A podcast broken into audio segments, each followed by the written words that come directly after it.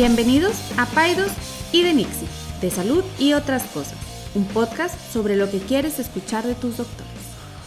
César, buenos días. Un miércoles helado. Oye, Este, sí. ¿qué, Este, on- qué onda con fíjate esto? que, eh? que yo pensé que no, iba- porque digo, la gente no sabe, pero me has movido la fecha de grabación dos veces. Sí. Dices que tienes trabajo. Dices que tienes un parto así, pero yo creo que nomás estás en tu casa ahí Estoy en mi casa así congelando. menudo. Oye, no, está más. Y digo, cuando escucho esto, Rebeca, no, me- no le va a gustar, pero aquí el hospital está bien calientito. Sí, no manches. o sea, Por lo menos mi oficina no, está súper calientita. Este. No, La- las casas de aquí, pues sí, ¿verdad? Obviamente son un insulto a la hora del frío. Fíjate, tú sabes que mi esposa es canadiense y ella, me, ella siempre me dice que ella no conocía el frío. Allá está menos 40, menos 30, pero no conocía el frío hasta que no vino a vivir en una casa en Monterrey en invierno. claro. O sea, ella no sabía lo que era eh, ver tu propia, tu propia respiración así en la noche cuando estás dormido, ni tener que dormir con, con calentador eléctrico al lado de tu cama. Eso ya jamás lo había experimentado. Dice, frío, frío, una casa de Monterrey, una casa mexicana. No, no, Este- no, te lo juro que tienes que, para bañarte, tienes que confesarte, porque, o sea, está el frío impresionante. Pero pues sí, es que las casas no están preparadas para, para estos extremos de. Yo creo que están un poquito mejor preparadas para el calor que para el frío, pero, pero el frío es insoportable. A Sí. veces, eh, y luego lo peor de todo es que, bueno, ok, mejora la temperatura.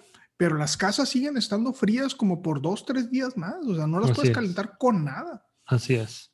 Entonces, este, sí es un, es un problema, pero, no, bueno, y la verdad es que siempre cuando uno piensa en uno y que te quejas y dices, pero, híjole, hay gente que no- ni siquiera casa tiene, ¿verdad? O, Sí. o sí tiene casa, pero no tiene manera de calentarse, este...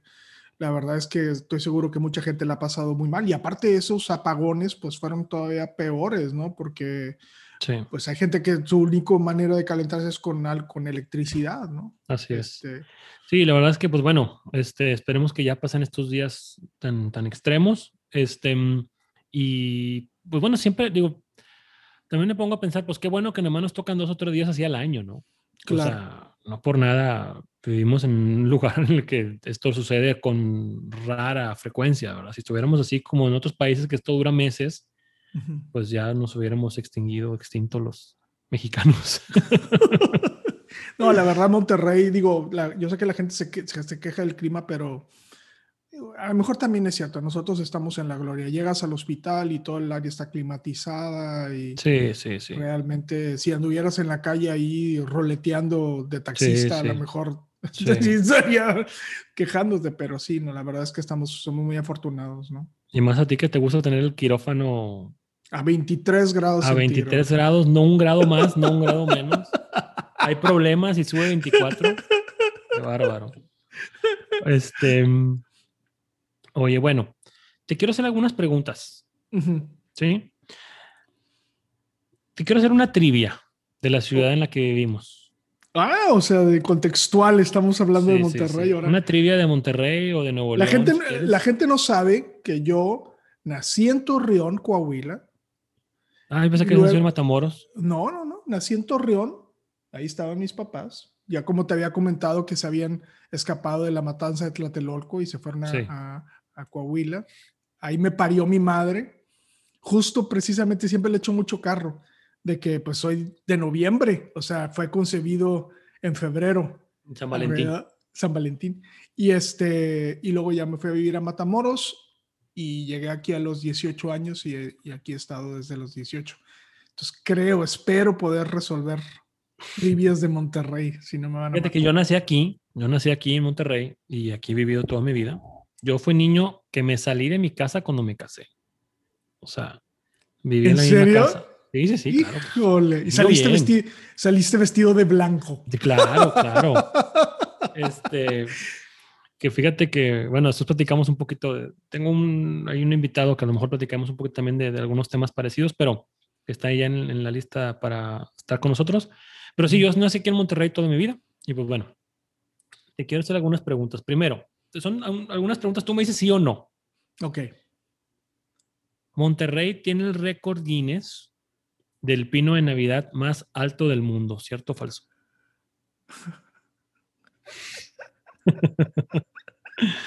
Me vas a hacer decir cosas que no debo de decir. A los regios les encanta. Todos nos gusta grande, todo nos gusta Todo grande. es grande, o sea, es la macroplaza, lo, o sea, todo es grande. Entonces tendría que decir que sí. Ok, pues no, es falso. ¡Ah! Maldito sea. Pero, fíjate, pero, si tienes razón, tuvimos el récord del nacimiento de Navidad más alto del mundo durante 30 años. Desde el 91 hasta el 2020, nos lo acaban de quitar. Pero, Era un nacimiento que medía 25 metros. ¿De altura? o sea, ¿O, o de estaba altura. a 25 metros de altura sobre el nivel? No, no, no, las figuras medían 25 metros. O sea, fue un, fue un nacimiento que se hizo en el 91. para el ¿Cuánto medía? Guinness, ve- ¿Cuánto 25 medía? metros. ¿Quién? Jesús. José, San José, San José medía 25 metros y luego ahí la ¿Y cuánto medía Baby Jesus? No, pues no sé, no, no me- no lo investigué, pero el- la figura más alta era de 25 metros, que era San José. Pero luego, o sea, en el 91 se, se hizo ese, ese, ese mm, nacimiento y, ¿Cuánto y ya se quedó el récord Guinness. Ya me, ya me el- quedé. ¿Dónde estaba esto? ¿Dónde estaba esto? No, lo- si estaba sé, tan grande, fíjate- ¿dónde lo fíjate- vi? Fíjate que lo busqué, pero no lo encontré. O sea, yo busqué récord Guinness así en Monterrey y Ajá. este es el de los poquitos que hay. Este, pero en el 20, nos lo- en el 2000, o sea, hace ahorita, hace dos meses nos los quitó Alicante, España, con un nacimiento más alto. Y Perdimos el récord, Enrique. ¿Cuántos Y- más?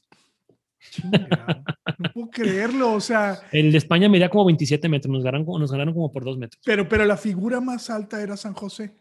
Sí, porque San José está, está parado, ¿verdad? La vaca y el burro y el borrego pues están sentaditos, yo creo. No sé, no me preguntes eso. Pero bueno, tenemos el récord del nacimiento más grande del mundo. Otra pregunta. Que, que no vi, que nunca vi. O sea, Pues estabas metido en la escuela de medicina. En el 91 estabas Sí. estudiando medicina, ¿no? Sí. Sí, pues estabas ocupado en el hospital. Oye, ok. Otra pregunta.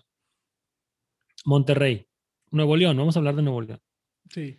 Es el estado que más Coca-Cola consume en el mundo, ¿cierto o falso? Más Sí. Coca-Cola consume en el mundo. Sí, sí, ves el que es más.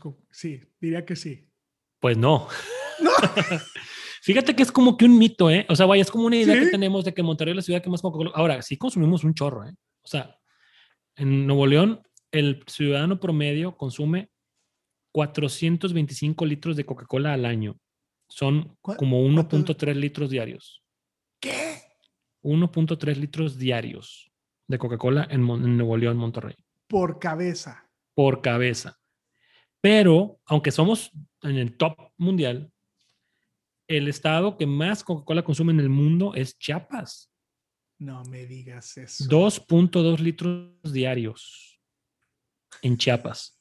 32 veces más.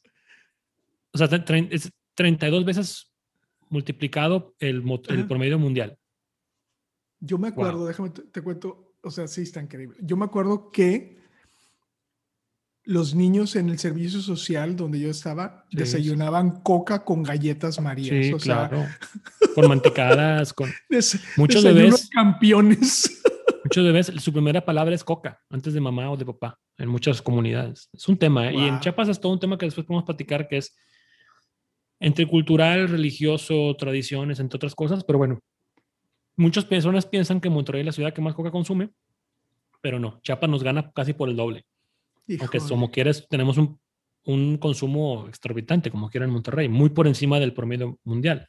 O sea, en Monterrey, para que te des una idea, en- en- en Nuevo León consumimos 425 litros al año. El promedio en Estados Unidos es 100 litros al año. Nosotros consumimos 425 al año en Monterrey. Bueno, La cantidad de azúcar en eso es. no, pues es no, no, no por nada. no, Tenemos récord de diabetes, ¿verdad? No por nada. O sea, es una locura. Sí. Ok. Más mal, compadre, llevas dos malas. No, muy mal, muy mal. Ya nomás me, ya, de hecho ya reprobé. Me van a Sí. correr de Monterrey. Ahí te va otra. La ciudad de Monterrey es la ciudad en donde más Honda Odysseys se venden en el mundo, ¿cierto falso? ponte a pensar, ponte a pensar, échate una vuelta un día por los colegios cuando antes de la pandemia. Yo, Sí, sin duda. Yo creo que sí. Sí. cierto. Ay, bueno, al menos una.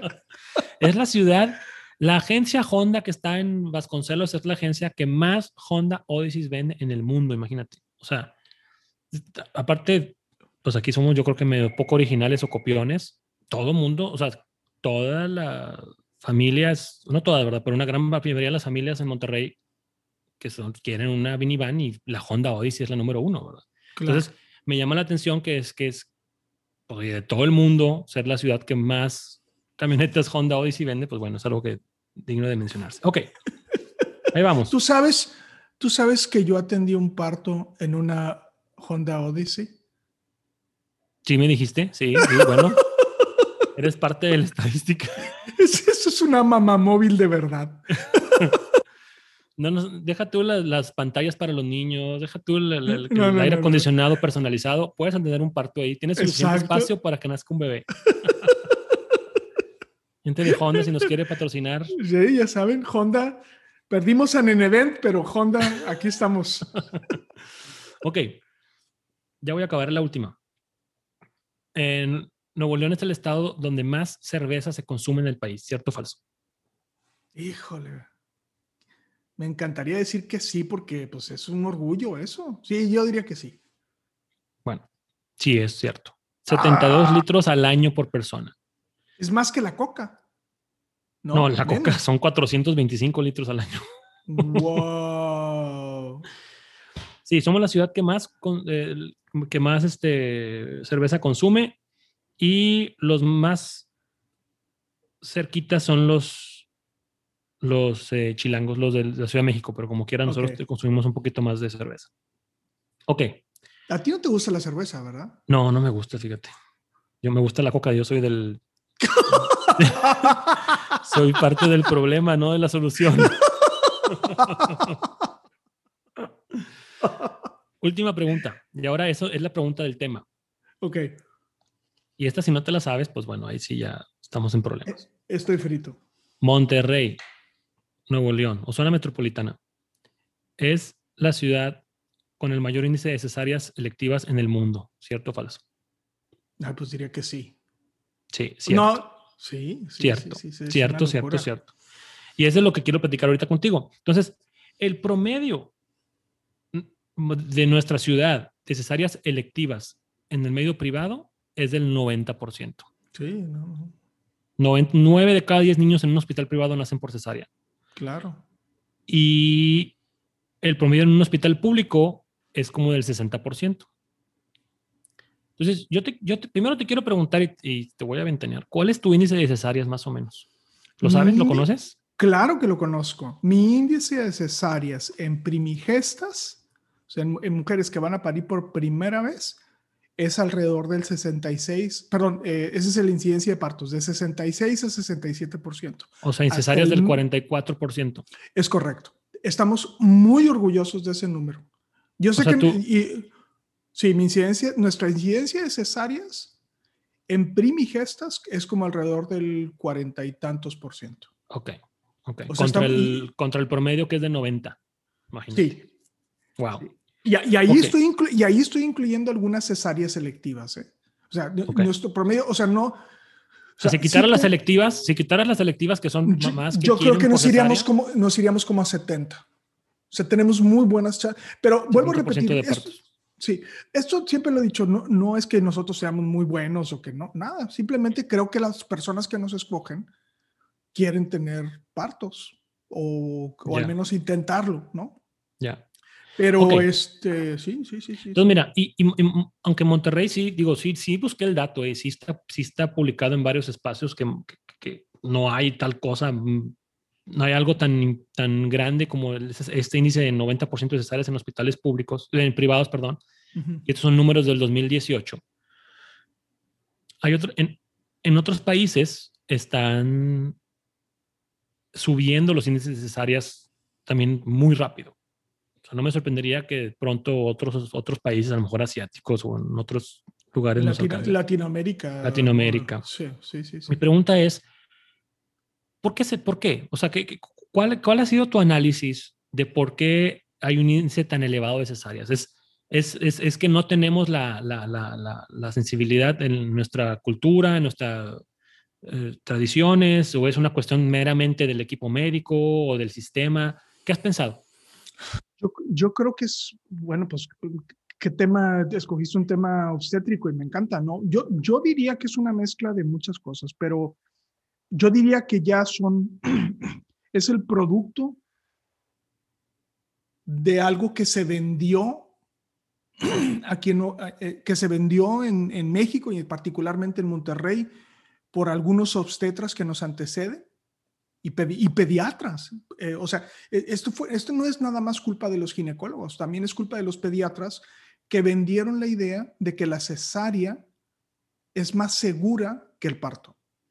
Entonces, eso se los vendieron a las mamás que parieron en los 80s y 90s, que son las mamás o las abuelas de las niñas que estamos atendiendo, o de las mujeres que estamos atendiendo ahorita. Entonces, ya hay, ya, ya estamos sobre la segunda, tercera generación donde obstetras, que digo que obstetras y pediatras que nos anteceden, les vendieron la idea de que era más seguro. Ese es para mí un, para mí es un dato importante. Dos, siendo muy respetuoso y yo poniéndome como ejemplo de esto, creo que como sociedad nos hemos acostumbrado a the easy way out.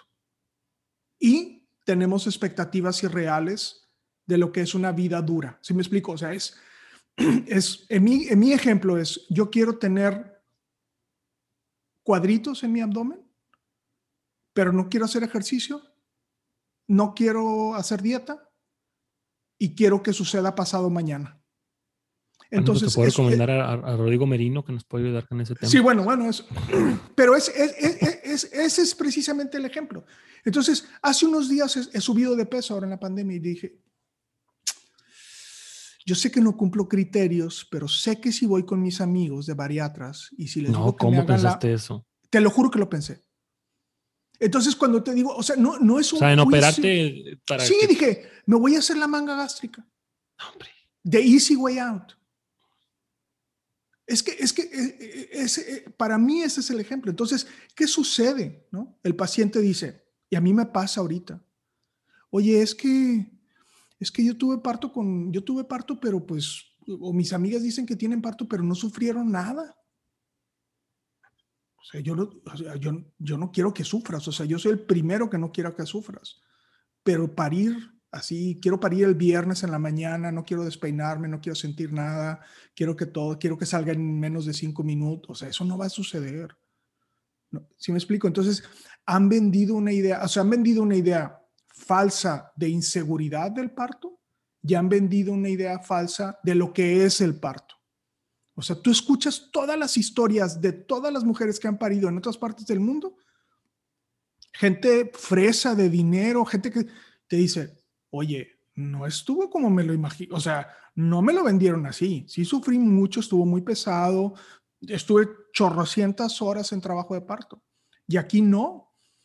Entonces, y la otra, el otro aspecto somos los médicos, ¿no? O sea, hemos hablado del tema de, y, y esto es un análisis que tienen que hacer los pacientes, es, siempre uno como médico quiere tener mucho trabajo pero hasta qué punto debes de tener mucho trabajo. ¿Sí, me explico? O sea, hasta qué punto, ¿por qué? Porque si tienes mucho trabajo, es muy difícil atender partos. O sea, si, si, yo digo que para mí un red flag es si tu ginecólogo en el transcurso de tu control prenatal no te cancela la consulta porque tuvo que ir a atender un parto, es que no está atendiendo partos, es que está atendiendo más cesáreas, ¿sí me explico? Entonces, son muchas cosas. Este, a mí me pasa, digo, ya para finalizar, tengo más argumentos, pero ya para finalizar, es frecuente que pacientes vengan y me digan, oye, Enrique, yo quiero tener trabajo de parto contigo porque mi otro ginecólogo era, es muy nervioso y pues él prefiere mejor hacerme una cesárea. O sea, e, existe esta percepción de que, lo que, de que atender un parto es un acto de osadía, es un, es un acto de rebeldía, es un acto, estás, haciendo, estás brincándote los guidelines. Te digo, y, y no se hable de los hospitales. Los hospitales se concentran en cosas que son, a mi juicio, inclusive irrelevantes para los procesos obstétricos. ¿no? Se concentran en, en el time out y todo. O sea, sí son, son cosas importantes, pero nadie llama la atención de la cesárea. Y bueno, ya por último, también diría que tiene que ver con una cuestión de derechos de las mujeres. O sea, qué casualidad que las, porque ahorita hablaste de un procedimiento quirúrgico que es la cesárea, pues te puedo asegurar que el segundo lugar sería la histerectomía. ¿Sí me explico? Como un procedimiento innecesario la gran mayoría de las veces. Entonces, sí, sí hay, y yo no, yo también he sido pecador, o sea, yo seguramente tengo mi muy buena dosis de pacientes a las cuales les he hecho una cesárea y a lo mejor no la necesitaba, pero, pero es muy difícil ir contracorriente porque la normalidad, ¿sí me explico? O sea, cuando tú dices, voy a atender un parto gemelar, la gente te dice, ¿what? Sí. Y está dentro de las guías, o sea, no, no estoy haciendo una locura. Te dicen, ¿qué? Eso es una locura. Entonces... O esperarte a las 41 semanas, por ejemplo. La gente se vuelve loca con eso. ¿Por qué? Pues porque nadie lo hace. Pero no es eso, nadie, nadie, lo hace en Monterrey. En nuestra región, ¿verdad? Exacto. en otras partes del mundo es estándar esperarte hasta las 42 incluso. Es, es estándar de cuidado. Entonces... Ahora, yo te quiero preguntar, o sea, me queda claro que, que, que durante muchos años, como tú dices, desde la década de los 70s, 80s, hemos ido arrastrando este como que miedo a las complicaciones del parto, a que, a que algo pueda salir mal, a que la cesárea es más segura, cuando sabemos que, que, es lo contrario. O sea, una cesárea tiene más... Y no estamos satanizando la cesárea. ¿eh? La cesárea necesaria, como dicen, pues se hace y el niño nace y le va bien a la mamá. Pero un abuso como 90% de cesáreas en nuestra ciudad, pues puede traer complicaciones importantes para la mamá, mayor tiempo de recuperación, mayor dolor, mayor índice de infecciones, este, eh, que ya en el futuro pues, tenga que, a lo mejor, si no se espera cierto tiempo, tener que, otro, tener que tener otra cesárea. Entonces, aquí la pregunta es, em, ¿tú cómo ves a, a, nuestra, a las pacientes, a la población? Porque nos ha tocado, por ejemplo, me ha tocado contigo varias veces, oye, antes de la pandemia, cuando todavía podía entrar otras personas a la LPR, que la paciente llevara, no sé, vamos a decir un ejemplo, siete horas en trabajo de parto. Y las abuelitas, por ejemplo, o las hermanas, este, nos iban, eh, eh, entraban y salían, y nos salían, a, nos salían a buscar, doctor, ya opérala, por favor. Ya opérala, ya, ya estamos muy nerviosos. Este. Entonces, ¿qué tanto afecta a la paciente que a lo mejor trae una idea, esa presión social de su familia, de sus amigas, de las redes sociales? Para decir, sabes qué, suficiente, suficiente, ¿no? O sea, hasta aquí debes de llegar y, a partir de ahora ya mejor este que te operen. O sea, ¿tú qué, nos puedes comentar al respecto? Mira, yo, yo ahorita creo que lo mejor que le pudo haber pasado a la obstetricia, y yo sé que va a ser criticado, pero fue que no estuvieran los abuelos en la, en la evolución del trabajo de parto. Por muchos motivos. Mira, yo, yo lo voy a poner otra vez en un término personal el día que Astrid me dé la fortuna de ser abuelo y ella esté en trabajo de parto, yo no voy a querer estar cerca de ahí, porque, porque sé que va a sufrir. O sea, es que, es que no, no necesariamente el que el papá o el abuelo exprese, ay, no quiero, si a, si a mí me duele verla sufrir. ¿Sí me explico? O sea, la gente piensa que yo soy un desarmado. A mí me puede mucho. O sea, si la paciente me dice, ya opérame, yo me, ya la quiero operar, no quiero que sufra. Sería inhumano decir que no, que, pero, pero entonces puedo entender como un papá que ve que su hija o, una mamá que ve que su hija tiene ocho horas de trabajo de parto y no ha parido, puedo entender cómo puede decir, sabes que ya opérala. ¿Sí me explico? El problema es que otra vez venimos de una generación que se les vendió la idea no, digo que sean los principales contribuyentes, porque esa es una hipótesis, pero, pero creo que hay ya una, se ha normalizado el que los bebitos nazcan a la semana 38, el que, el que nazcan rápido, el que, el que no tengan trabajos de parto muy prolongados, pero eso no es normal, o sea, eso, eso dista mucho de la normalidad. Entonces, el hecho de que yo he corrido abuelos, ¿por qué? eh, porque, y, tú me has escuchado hablar de esto, es el trabajo de parto tiene un componente físico, ¿no? Físico me refiero a actividad uterina, presión, eh, la cabeza pasa por la pelvis, todas estas cuestiones mecánicas que son muy interesantes, pero sin duda tiene un componente psicoafectivo. O sea, es, es como una competencia de alto rendimiento.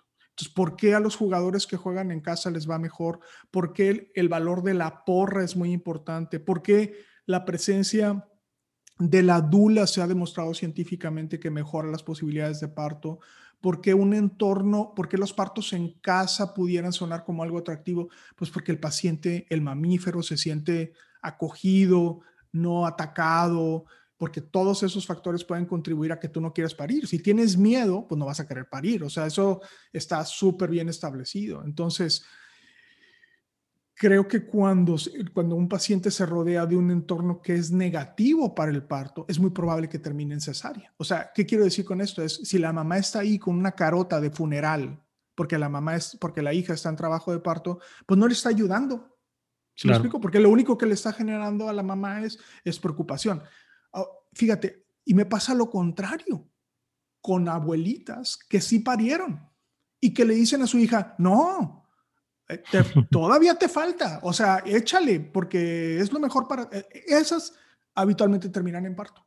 Y me ha tocado pacientes que las, cuando vienen las, ay doctor, pero es que a mí mi ginecólogo chuchito de quién sabe qué, me dijo que la cesárea era mejor. Pues sí, pues y ahora vemos las consecuencias de eso.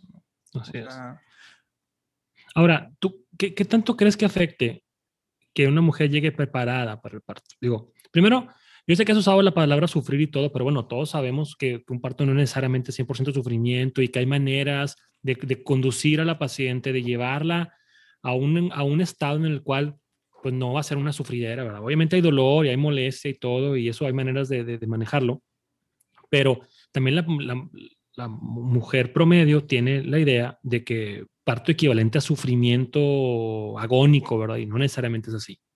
Habiendo dicho eso, ¿qué puede hacer una mujer regimontana que se va, que se va a, que va a tener un parto para tratar de disminuir sus posibilidades de que sea necesaria e innecesaria? ¿Qué puede hacer? Mira, haz cuenta que le pegaste al clavo. Ayer precisamente estábamos hablando Jessica y yo. Y Jessica, ojalá, ojalá hubiera estado ella aquí para decirte lo que te voy a decir ahorita, que me lo dijo ella y me hizo muchísimo sentido. La analgesia es para quitar el dolor o para mitigar el dolor, pero no quita el sufrimiento. El apoyo psicoafectivo, o sea, es el estoy contigo, te agarro la mano, todo va a estar bien, vas a ver a tu bebé, te acompaño, estoy acompañándote en tu dolor. Yo sé que yo sé que yo soy hombre, no, no, no, me puedo ni imaginar lo que estás sufriendo. Ni la vacuna del COVID. Ni la bueno, ahora bueno, bueno, bueno, bueno, bueno, vete tranquilo, vete tranquilo. Eh, entonces, a mí se me hizo, este ejemplo me lo dijo Jessica ayer y me encantó, porque ahora entiendo que mi rol o sea, el rol de Fernando o del anestesiólogo es mitigar el dolor. Pero el rol de nosotros, el de, el, inclusive el del pediatra, ¿eh? o sea, yo, yo, a mí me ha tocado cómo tú te acercas y le dices, tu bebito está muy bien, escucha el corazón de tu bebé. Eso es una porra, esa es una porra. Versus, me ha tocado pediatras que lo sientes respirándote en el cuello, ¿verdad? ¿De cuándo lo vas a operar? Cuándo lo vas a operar y, oh, ya fue mucho y, me da ganas de patearlos y decirle, vete allá a tu culito, no estás poniendo gorro aquí. Este, entonces, ese para mí es el mejor ejemplo, ¿no? El, el, el, eh, el que, el que tiene dos componentes, uno que es un componente físico de apreciación de receptores del dolor y el otro que tiene que ver con un componente mental, con un componente de, de preocupación, de... Eh, en algún lado leía que el mayor miedo de las pacientes que van a tener un bebé, independientemente si es parto cesárea, es, es un miedo a lo desconocido, ¿no? Eh, hay pacientes que te dicen, es que sentía que me iba a morir. imagínate, eh, imagínate tú sentir, César, que te vas a morir. Entonces, sí necesitas alguien que te diga, no te vas a morir, ¿sí me explico? Aquí estoy contigo. Entonces, tengo que decirte, tristemente, que tenemos muy poquito, y, y, me da pena confesarlo aquí, pero tengo muy poquito poniéndole mucho más atención al sufrimiento que al dolor. Sí. ¿Sí me explico? O sea, para mí se ha vuelto prioritario y, y, no, y, mis pacientes no me lo van a dejar mentir. Estar con ellas en el sufrimiento. El dolor está ahí, sin duda el dolor está ahí, pero es el sufrimiento el que realmente creo que hace mella en el trabajo de parto. Entonces, a mí me emociona, te lo digo, yo creo que puedes notar, me emociona haber descubierto ese nuevo rol en mí. No, no tiene mucho. Y yo sé que, y yo sé que la gente me ve y cuando estoy ahí sentado con la paciente y cuando trato de estar echándole porras y de decir, este viejito ridículo, pero tiene, o sea, yo creo que lo mejor, lo mejor que me ha pasado en mi práctica últimamente es que alguien me diga, no sabes lo que me sirvió que estuvieras ahí respirando conmigo. Entonces, yo creo que eso es algo, pero eso se aplica a todas las especialidades. O sea, es, yo diría que tu trabajo más importante, César, y, y la razón por la cual la gente te quiere muchísimo, es porque tú les das paz. ¿Sí me explico? O sea, es, yo no hice pediatría porque yo pensaba que era muy difícil para mí dar paz. Sí, me explico, porque, porque uno como adulto te dices, yo me enfermo, no tengo problema, pero, pero, pero a mi hijo, sí. quiero que me, no, no solamente quiero que me lo cures ya, o sea, quiero que no sufra, no quiero que le pongan ningún piquete, no quiero que, o sea, no quiero que sufra, ¿no? Y esa parte creo que los doctores la hemos dejado a un lado. Sin duda, la hemos dejado a lado en la obstetricia. Es, esa es la parte que creo que es crucial. Entonces, entonces, yo no puedo estar viendo pacientes, tengo, o sea, en la consulta tengo que estar con la paciente y de, y de veras es, es, un, es una cosa que me estoy como reacostumbrando o podríamos decir como reinventando. ¿Qué puedo hacer? Ahora, sí, y algo, lo tocas un tema muy importante que quiero que me, que me, que me desarrolles un poquito. Ok, supongamos que la, la, paciente tiene un buen equipo, que le va a estar acompañando y todo. Y ojo, Enrique y yo no somos los únicos. Hay mucha gente muy, sí, claro. preparada en Monterrey, en, en, nuestra área. O sea, contrario, o sea. Yo, mm, yo, perdón que no, te Esto no es un pavoneo ni nada, dime. No, no, no, no, no, no. Yo, yo creo, fíjate, me da mucho gusto. No, no somos los únicos. Eso me da mucho gusto decirlo. Hay muchos buenos doctores que, que, que dijeron, porque esto no lo vimos en la escuela, César. Esto lo hemos hablado tú y yo. Este fue así de que, hey, what the, what the fuck is going on? O sea, esto, esto no está bien. Esto que estamos haciendo no está bien. Fue, te voy a decir la única cosa que sí tenemos y que sí tienen, y voy a decir algunos ginecólogos, Gretel Curi, Calanda, este, Celia Navejar, eh, gente que es, no, no, nadie aprendió esto, Jessica, nadie lo aprendió. Dijeron un día, esto no está bien. ¿No? Y, y pediatras como tú que dijeron, oye, ¿por qué si el apego o el skin to skin es parte de las normas, ¿por qué no se está haciendo? Y no se estaba haciendo porque el pediatra era un flojo, porque el pediatra lo que quería era alargarse a ver la consulta y no quería quedarse a cuidar al bebé mientras la mamá estaba pegado ahí, como, como lo hacen ahora muchos de ustedes. Sí. ¿Sí, me explico? Entonces, entonces ¿qué es? Es, es, es, es flojera y, y, pero bueno. Ahora, no, no, no, no, fue natural, ¿eh? no, no es natural. no, Nadie, sale, nadie sale de la residencia ni de la escuela de medicina haciendo partos, ni apegos, ni skin to skin, ni mm. acompañándolas, nadie.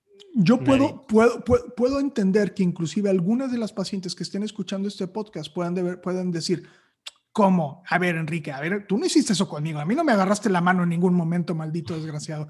Pero, pero es que, es que estoy cambiando. O sea, malo es que siguiera haciendo las mismas cosas que hacía hace 20 años. Sí. ¿No? Entonces, este, yo creo que es eso. perdón, te interrumpí. ¿Qué tanto, no, ¿y qué tanto, qué tanto afecta? O sea, esta, esta mamá que quiere, quiere pues, eh, que su caso sea diferente al 90% de la ciudad, ¿qué tanto afecta que lleguen preparadas con conocimientos? O sea, ¿qué tanto ayuda? Que tomen un curso psicoprofiláctico, que se preparen, que lean un libro, que vean videos. O sea, ¿realmente esto aumentaría la tasa de éxito de un parto o no? Yo creo, yo creo que sí. No tengo la evidencia científica para decirte que sí. Me quiero pensar que sí. Calando, una vez, calando una vez lo escuché decirle, me, me, encantó esto porque se me hizo mucho sentido. Alejandro le dijo, si, tú, si la paciente te dice a ti como ginecólogo, doctor, yo confío en usted, mi vida está en sus manos. ¿Qué va a hacer el ginecólogo? ¿Ah, va a decir, ah, pues claro, cesárea. ¿Sí me explico? O sea, es para mí un paciente informado es el mejor paciente. ¿Cuál es el peor paciente para mí? Es el paciente que cree, que sabe y que tiene expectativas irreales. O sea, es, es el, que, el que cree que sabe, el que... Oh, sí. Y otro tipo de paciente también que, que también no es lo ideal, es el paciente que, que por falta de conocimiento se traduce a miedo. Sí. O sea, no sé qué va a pasar, no tengo idea, muy apenas sé por dónde nacen los bebés, así de plano. Sí, sí, sí. O sea, hay gente que... Sí, sí, sí, sí. Eh, y eso se traduce a miedo, a miedo irracional, miedo fuera de contexto. Entonces, yo también creo firmemente, yo lo veo en, mi práctica todos los días, mamás que vienen preparadas, que ya leyeron un libro, que ya tomaron un curso, que ya vienen con otro tipo de dudas, más ya, más de, otro tipo de, ya no sé si me va a doler o si cuánto va a durar, ya son de otro tipo. Las pacientes que, o, o las parejas que no vienen que no están muy preparadas en este tema, eh, sí, los, sí siento que los, los, los, los, eh, eh, se apodera más el miedo. Sí, sí he visto que, que a lo mejor a, a, las pocas horas, bueno, ya doctor, ya este, lo que sea, ya opéreme. Este. Ahora, no se, no se trata que esté mal que una paciente diga ya opéreme, ¿verdad? Claro que no, está en su libertad, pero ven, muchas veces, muchas veces es el miedo y la desinformación lo que le hace tomar esa decisión. Entonces, yo creo que una, una súper herramienta sería que todas las parejas se prepararan no, no tienen que ser necesariamente un curso profiláctico, pero puede ser simplemente un libro, este, platicar con, con mamás, porque a veces platican con las amigas, pero las amigas son pues el del 90% que tuvieron una experiencia que a lo mejor no fue la, la, vamos a llamarla la ideal o el estándar de cuidado. Entonces, si todo tu grupo de amigas dice, no, este, fui necesaria electiva porque el, el, parto yo no iba a poder, o me dijeron que tenía la cadera muy chiquita, o porque mi mamá no pudo, o porque... Entonces, eh, tu círculo pues no te ayuda. Entonces, a veces tienes que salirte de tu círculo y buscar personas que tienen historias diferentes a la tuya. Y la lactancia aplica lo mismo. Entonces, por eso me encanta que hay estos grupos de lactancia, grupos de madres. Entonces, seguramente una buena preparación y, y rodearte de personas que te van a, a dar la información necesaria te va a ayudar. Y ya lo último es que está bien tener una cesárea también. O sea, sí, claro, eh, claro. No es un fracaso, no es un final del camino en el cual hubo una falla, es simplemente una vía más para que bebé nazca. Sin embargo, el compromiso del, del equipo de salud debe de ser llevar a esa mamá y a esa pareja a tomar decisiones que les ayuden a, a, tener una mejor salud. Y generalmente un parto va a tener menor índice de complicaciones y mejor índices para los bebés, etcétera. Pero a veces se acaba terminando, se termina necesaria sin, sin la razón, por, por, la razón que sea, el, el, el, el, fin del camino, como quiera, seguramente es algo, algo adecuado y es un bebé sano y una mamá sana, pero siempre y cuando, pues bueno, hay que tomar las decisiones con toda la información posible. Y en nuestra cultura y en nuestro ambiente, generalmente la mamá promedio tiene todo en contra tiene sí. al, al, al, equipo médico que no está a bordo con ese tema, no tiene la información adecuada, su, su, su círculo de amigos este, pues, también les ha pasado lo mismo, su mamá o su abuelita este, también le están dando información equivocada, entonces, pues, oye, tienes todo en contra. Por eso un, un parto en nuestra ciudad es un éxito, es una historia de super éxito, especialmente en el ámbito privado, porque generalmente ambientalmente todo va en contra, ¿no? Claro. Claro, claro, claro, claro. Pero bueno, quise tocar este tema contigo porque, bueno, me llama la atención que somos la capital mundial de muchas cosas, incluido la cesárea. Y, y, pues bueno, hay que, hay que analizar el por qué. Obviamente hacerse de un buen equipo de salud. Hay muchas opciones en la ciudad. Este, obviamente prepararnos, estar, estar con la mayor información posible y también que la pareja esté a bordo. ¿eh? Porque a veces cuando la pareja sí, no está sí, a bordo sí, y no se involucra, porque la mamá puede tomar todos los cursos, estar en todos los grupos de apoyo, pero si el señor no se arrima, claro eh, también puede ser un factor de, de, de, este, que deteriore ahí las decisiones a tomarse, ¿no? Yo, yo he escuchado el énfasis que tú le, tú le das eh, al rol que tiene el papá. Eh, bueno, lo he escuchado particularmente que haces mucho énfasis en relación a lactancia, ¿no? Como, como un rol. Y al parto también. Y pero, pero sí, ¿no? no, sin duda, sin duda, sin duda. Ahora, este, este es un tema controvertido, ¿no? Y, y siempre va a haber pasiones en relación a esto y, no sé, digo, ahorita recordaba una, una dula me preguntó que si yo, si una paciente me llegaba y me decía que si, le, que, quería, que, si ella quería hacerle una cesárea electiva, que si yo lo hacía. Y yo le dije, claro que sí. O sea, le dije, porque, porque ella, o sea, si bien exploraría con ella las razones del por qué quiere una cesárea electiva, pero no atenderla sería ir en contra también o menoscabar la autonomía del paciente. si el paciente está bien informado y aún así desea hacerse una cesárea, sería, eh, eh, eh, sería, sería, un actuar no ético de mi parte. Así es. El menoscabar su autonomía y decir, ¿sabes qué? Aunque sabes, digo, malo es si el paciente decide por las razones equivocadas, eso, eso también, pero si el paciente decide, no veo por qué no, ¿verdad? Entonces, digo, yo, yo no veo tanto el pecado ¿no? en la cesárea electiva, pero sí, sí veo el pecado cuando, cuando todos nos engañamos, ¿no? Cuando el paciente se engaña, se engaña a sí mismo, cuando el doctor se engaña a sí mismo pensando que lo que estamos haciendo es más seguro o mejor y no necesariamente eso es cierto, ¿no? O sea, es, está bien, o sea, no es como la paciente que me dice, no quiero tomar pastillas anticonceptivas porque eso me va a generar infertilidad a largo plazo. No, eso no es cierto. Tú puedes decir, no voy a tomar pastillas anticonceptivas por lo que sea, menos de que te van a generar infertilidad a largo plazo. Puedes decir, no me gusta, me cae gordo tomármelas. Es más, puedes dar hasta argumentos religiosos, es pecado, lo que sea. Pero no puedes decir que te causa infertilidad a largo plazo. O sea, eso es mentira, eso no es, no es cierto. Entonces, quizá lo que más me irrita es, es como taparle el ojo al macho, ¿no? Eso es lo que más me irrita. Sí, y también, digo, ya, ya se nos acabó el tiempo, pero también hablar de, así rápidamente de los hospitales, ¿verdad? También a veces los hospitales tienen mecanismos y procedimientos muy amigables para, para que suceda un parto y otros tienen no solamente procedimientos no amigables, sino hasta obstáculos, ¿verdad? El simple hecho de que hay hospitales en la ciudad grandísimos, donde no haya un espacio para que haya un parto, te habla de, donde no haya una sala de LPR, donde no hay un área donde la mamá pueda parir sin tener que separarse del bebé, pues ya te habla a ti de que, de que pues sistemáticamente el sistema de salud está viciado, está corrupto cuando hablamos de, de, un nacimiento por parto. Entonces eso te habla de que, pues bueno, cuando esos hospitales grandes se hicieron, eh, se tomaron en cuenta las necesidades del paciente y del médico y dijeron, ¿sabes qué? Pues ocupamos muchos quirófanos y no ocupamos a las de, parto, ¿no?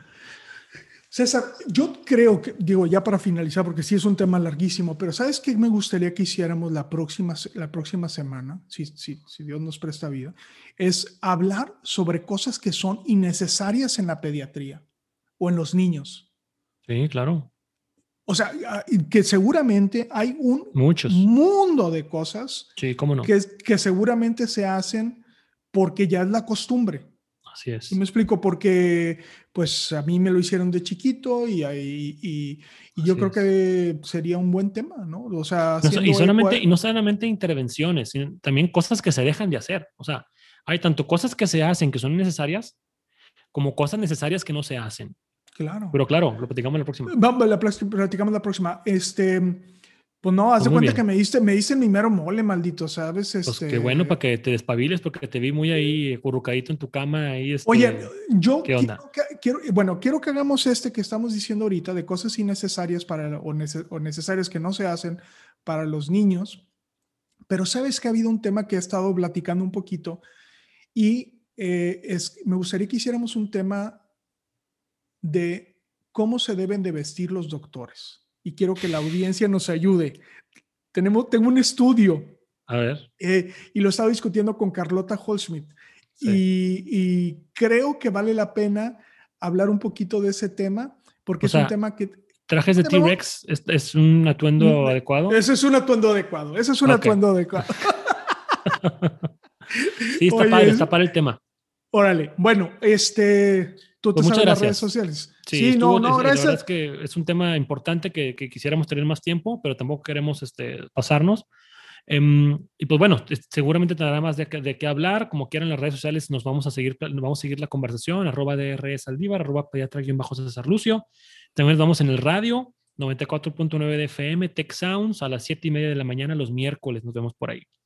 Que, mañana, vamos a hablar sobre... Eh, bueno, hoy, eh, hoy miércoles. Hoy miércoles hablamos sobre detección temprana en niños detección temprana en niños. César, como siempre, un gusto saludarte. Igualmente, un este, abrazo. Y, estamos, estamos platicando. O consejo de nuestros anfitriones o invitados sustituye la valoración médica o representa a nuestra institución universitaria de salud. Declaramos que no tenemos conflictos de interés. Hasta la próxima.